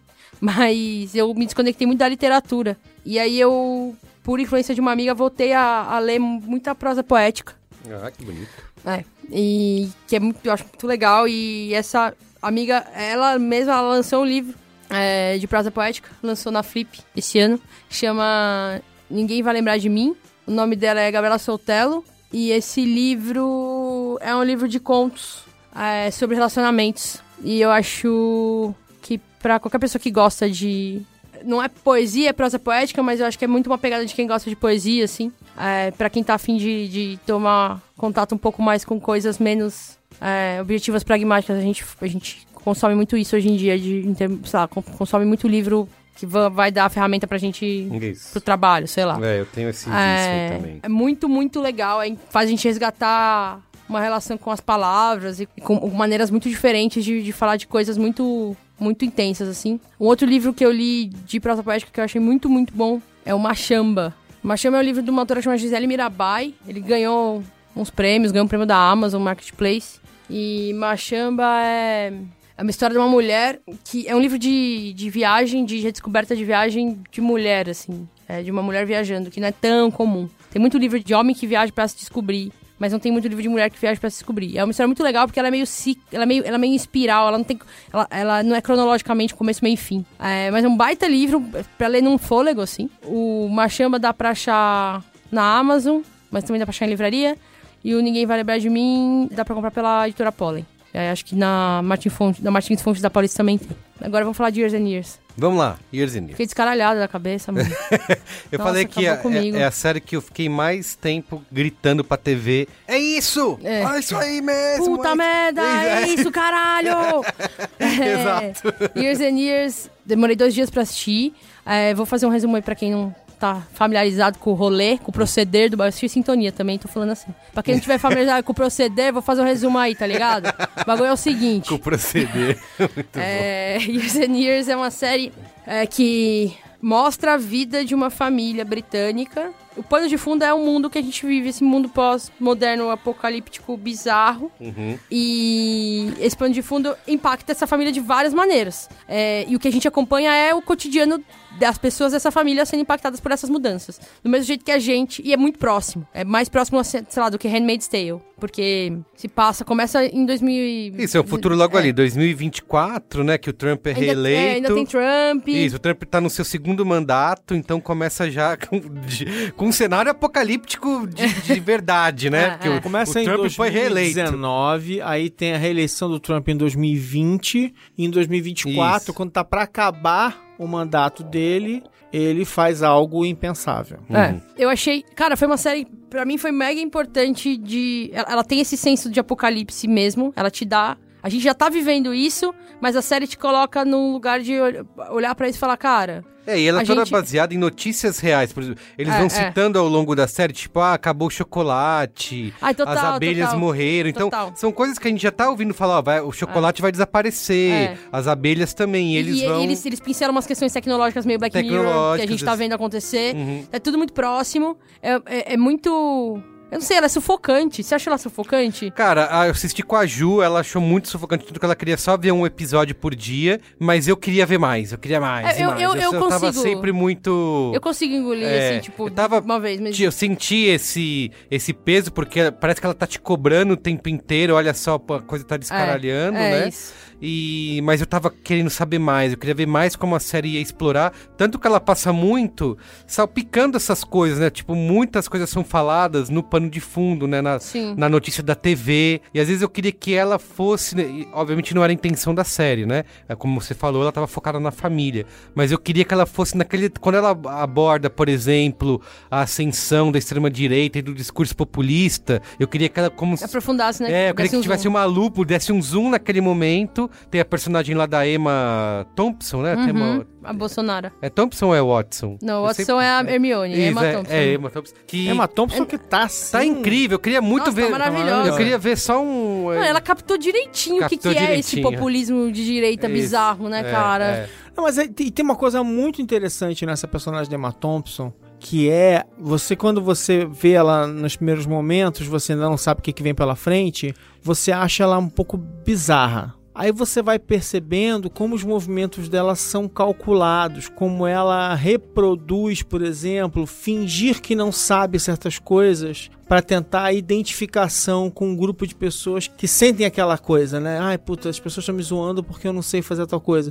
Ou então quando ela, por exemplo, num debate na televisão, ela deixa o cara escolar ela, né? Tipo assim, ficar falando um monte de coisa para ela, assim, tipo, ensinando, fazer um mansplaining brabo, assim. E aí no final ela dá aquela virada de jogo quando ela usa, quando ela dá um discurso final que, que é matador e ali, inclusive, conquista alguns personagens da série, né? Que ficam apaixonados por ela e tal. É, eles foi até esse paralelo né, de pessoas da, da família ali que você É. vê super legais, amorosas e não sei o que, olha pra aquele discurso é lá e, isso. e, E, e fala assim, isso. é tão, é tão próximo que eu vi ela. É, é muito próximo da gente, tipo, aquele discurso dela é um discurso que me causou. me causou asco. Se eu visse um governante falando aquilo, é, ele, ele tem um monte de red flags pra mim. Uhum. Tem Mas, muitos, muitos. mas eu flags, né? lembro de discursos. De ver discursos do Trump ou do Bolsonaro que também tinha um monte de red flags pra mim e as pessoas, tipo, urrando. Urrando, Esse cara tá falando tudo que eu sempre quis ouvir. É, e tem- a gente falou o programa inteiro aqui sobre o YouTube, e tem uma parte em especial sobre isso, né? Que ela cria, é, acho que no dia da eleição, que até não pode, acho que, fazer propaganda e tal, ela cria um próprio canal. Cara, Alguém pergunta é, pra ela é, alguma é. coisa, ela fala, foda-se, eu tenho meu próprio canal lá Exato. no. Ela não responde, ela é, Isso. tipo, é, é que é idêntico ao que a gente, nosso Idêntico. presidente da república faz, no caso. Idêntico, é. Que ele faz as, as é, famigeradas lives, Isso. um cenário mega. é, Não, que, pare- que parece, parece cenário de, de grupo terrorista, inclusive. parece.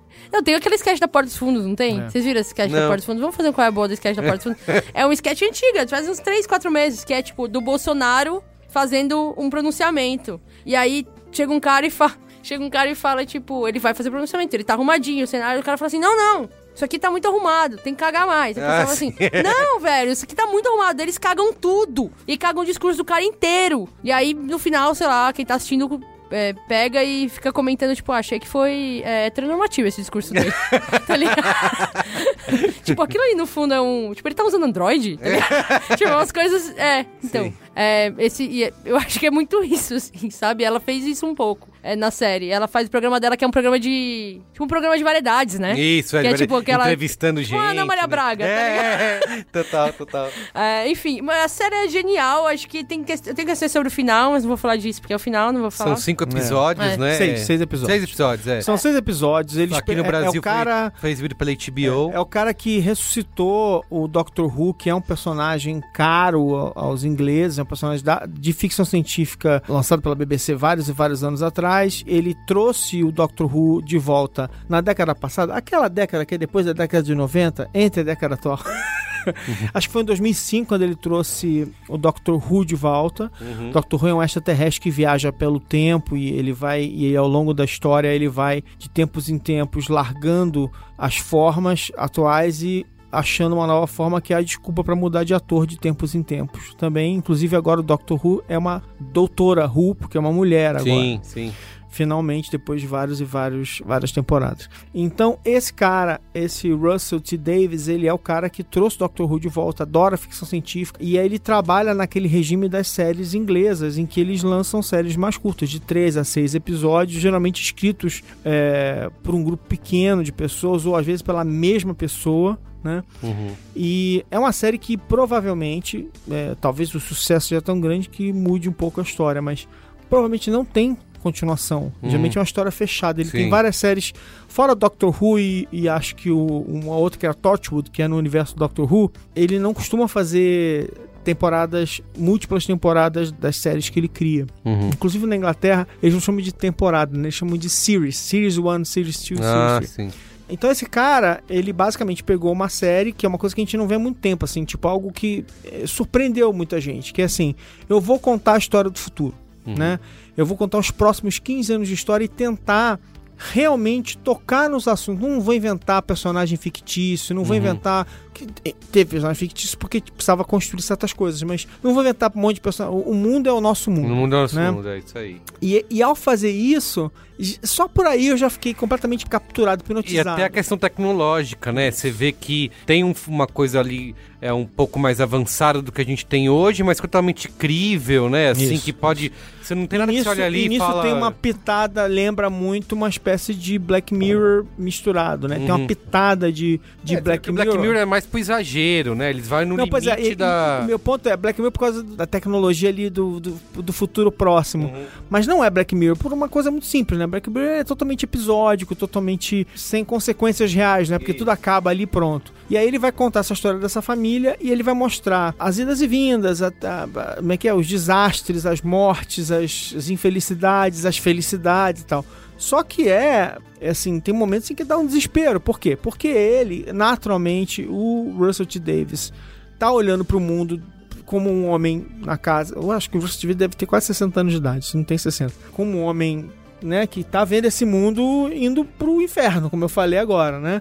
Então ele tem uma opinião sobre isso. É óbvio que ele tem uma opinião sobre isso. Que ele deve expressar na, vo- na voz da vovó. É, total. Ele, que ele em um momento vai expressar na voz da avó, né? Que é a personagem mais lúcida de todos ali. Não que os outros não tenham momentos de lucidez e tal. Mas eu acho muito interessante, assim, uma busca de retratar uma família o mais comum possível, inclusive pelas personagens completamente diferentes e tal. Mas uma família que se ama muito e tal, aquela coisa toda. E aí colocar eles sob esse pano de fundo de um mundo que tá realmente pegando fogo, né? Quer dizer, as pessoas estão realmente levando enfim, tudo pro caralho. Me fascinou profundamente, eu fiquei, fiquei tocado pela série, fiquei arrepiado. O final realmente é, é um final muito legal. Eu gostei do final pra caramba, enfim, tem muita gente que não gostou, mas eu gostei pra caramba do final. E, e mais importante, quer dizer, claro que quando você faz toda a série de ficção científica, toda ficção, ainda mais uma ficção desse tipo que, que você olha pro futuro, você tá falando do presente, né? Você tá falando das nossas incertezas, dos nossos medos. Tudo que acontece são projeções dos medos que a gente tá vendo agora. A gente tem medo da economia desabar, a gente tem medo de guerra, a gente tem medo de doença, a gente tem medo, a gente tem medo desse mundo virar um mundo completamente hostil para a classe média, para a classe pobre, da diferença disparar, das pessoas ficarem mais pobres e mais miseráveis, elas não terem nenhum tipo de suporte. A gente tem todos esses medos, né? Você vê lá o, o- a, a- tem um momento, quer dizer, cara, o sistema de saúde inglês, em certa medida, é parecido com o SUS, né? O NHS. Ah, é. Então tem um momento que a velhinha quer fazer uma cirurgia, eles falam assim: olha, é o seguinte, cirurgia demora três anos pra você fazer, mas se você tiver 10 mil libras, a gente faz. Como assim? Como é que o Você sistema de fila, saúde você tem público Fast Pass. te Tinha pede, Fast Pass na... Ela fala isso, tipo, pula a fila da Disney. É. te pede 10 mil libras pra você, pra Passar você na pular a frente. fila? Então tem umas coisas assim que você fala, não, não é, não é possível que eles façam. E, e- e são críticas muito claras, essa- essas visões pseudo-meritórias, assim, é uma, uma- é uma pseudo-meritocracia muito, muito tosca, muito torta, né? Fiquei apaixonado pela série, acho que é uma crítica assim, genial, acho que tem momentos ali brilhantes e materializa esses medos que a gente tá vendo agora. Muito bem. Ó, o meu qual é a boa? Eu sei que é um pouco clichê, um pouco, talvez, uma coisa óbvia de se falar, mas eu quero recomendar aqui o novo filme do Tarantino, Era Uma Vez em Hollywood. Sou super fã de Tarantino, já falei aqui em outros Braincasts, e o cara novamente provou que não consegue errar, é, mesmo que ele queira. É, e Era Uma Vez em Hollywood é um filme bem diferente, assim, digamos, do Tarantino que a gente conhece, um pouco sem personagens irreais, assim, é um filme mais pé no chão, mais doce dele que ele já tem, que ele já fez, assim. É, acho que é um diretor mais maduro, né, que você vai encontrar assistindo ao filme, que ele traz ali uma Hollywood, né, é, bem romantizada, né, época de ouro ali de Hollywood e ele trata de alguns temas que eu acho que é importante você chegar no cinema preparado, né? Conhecer o caso, por exemplo, da Sharon Tate, da família Manson, é, do que aconteceu nessa, nessa época, e principalmente assistir até alguns filmes antes, porque Era Uma Vez em Hollywood é lotado de referências, desde posters que aparecem no fundo, de cenas completas que é, são exibidas ali no filme, até outros filmes que o próprio Tarantino falou em podcasts que ele participou, em entrevistas. E lá no B9, o Pedro, Pedro Straza, que grava, já gravou aqui o Braincast com a gente, gravou o último, né? O de Guerra dos Streamings, grava o cinemático direto. Ele fez uma lista com nove filmes que você precisa assistir. é, do, do, que você- do, do- nove filmes que você precisa assistir do Tarantino. Não, nove filmes que você. é, que você poderia, deveria assistir antes de ver Era uma Não, vez eu em tô zoando Hollywood. porque esse não é o nono filme do Tarantino. É, é verdade. Todos os outros, todos os outros, todos os anteriores do Tarantino. Então acho legal você chegar no cinema ali preparado pra aproveitar um pouco mais. E de qualquer forma, acho que, cara, é imperdível. Eu, desde que eu assisti o filme, tenho pensado diariamente nele, mas ele tem crescido esse amorzinho dentro de mim. E acho que. Espero que esses. O Tarantino dizendo que vai se aposentar, vai parar de ver filme, vai parar de fazer filmes. Acho que espero que ele desista dessa ideia, porque ele mostrou esse amadurecimento como diretor, né? Quem não gosta, acho que dos exageros, né? De tudo que ele fez na carreira, acho que os filmes dele não. Tem muita gente que não, não clica, né? Assim, não, não curte o estilo. Acho que deve, deveria dar uma chance em ver esse último filme dele aí, porque talvez encontre um diretor diferente. Tá bom? Legal. Sem perder, obviamente, a essência. A essência de Quentin. Eh, De, a de essência de Quentin. Tem violência ali? Tem, mas é bem mais comedida do que em outros filmes. Mas é muito ainda baseado em diálogo, né? Muito baseado em boas sacadas e na, no- na obsessão e no fetiche do Tarantino por pés. tá bom? Tá, Então é eu vou dar uma última. Vou dar minha diquinha aqui, já que a gente falou um monte de coisa, não vou falando 10 coisas, não. Vou só fechar aqui com uma diquinha que é o seguinte, tá? O mercado de jogos de tabuleiro no Brasil está pegando fogo, né? Tipo, a nossa amiga Galápagos lá foi comprada por multinacional. A Galápagos lança basicamente um jogo por semana e tal. Então por isso que eu não vou falar da Galápagos. Vou falar de outra. A Galápagos está lançando jogos gigantescos, caros, maravilhosos. Eu falo deles depois. Algumas semanas saiu um jogo muito, um pequeno jogo que é divertido pra caramba, chamado Spyfall. Essencialmente é. Lembra que a gente jogou aquele é, Resistance, Merigo? Uhum, que você não conseguia. Você não conseguia. é, Você não, sou cons- péssimo. você não, mas não, você não chegou a ser espião, né? Não, acho que cheguei, Chegou não cheguei. Eu sou péssimo pra ser isso, eu só posso ser o bonzinho. Não sabe mentir, não sabe mentir. Não, não sei. E aí o Spyfall basicamente é o seguinte, é uma brincadeira em, em cima da ideia de que você tem um espião que ele é meio que jogado no meio, ele acorda numa, numa, numa como se ele acordasse no meio de, uma, de um lugar cheio de cheio de, eh, eh, de pessoas, ele não sabe quem é quem é amigo, quem não é, não sabe onde ele tá e as pessoas ali estão tentando descobrir quem delas é o espião. Então vira um jogo em que um fica fazendo pergunta pro outro e tentando apontar quem deles é o espião do grupo. É, essencialmente é isso. Só que assim, você tem grupos de cartas com vários lugares: um trem, um aeroporto, um hotel, um não sei o que, um avião.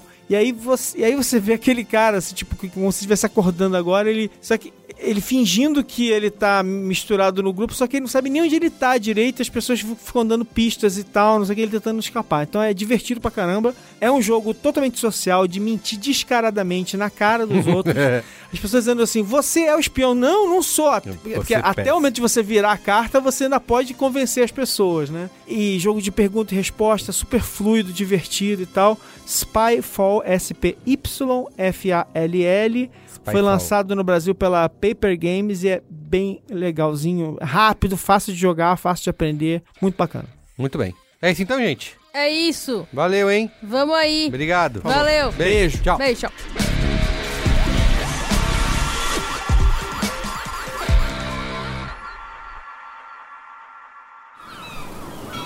Este podcast foi editado pela Maremoto.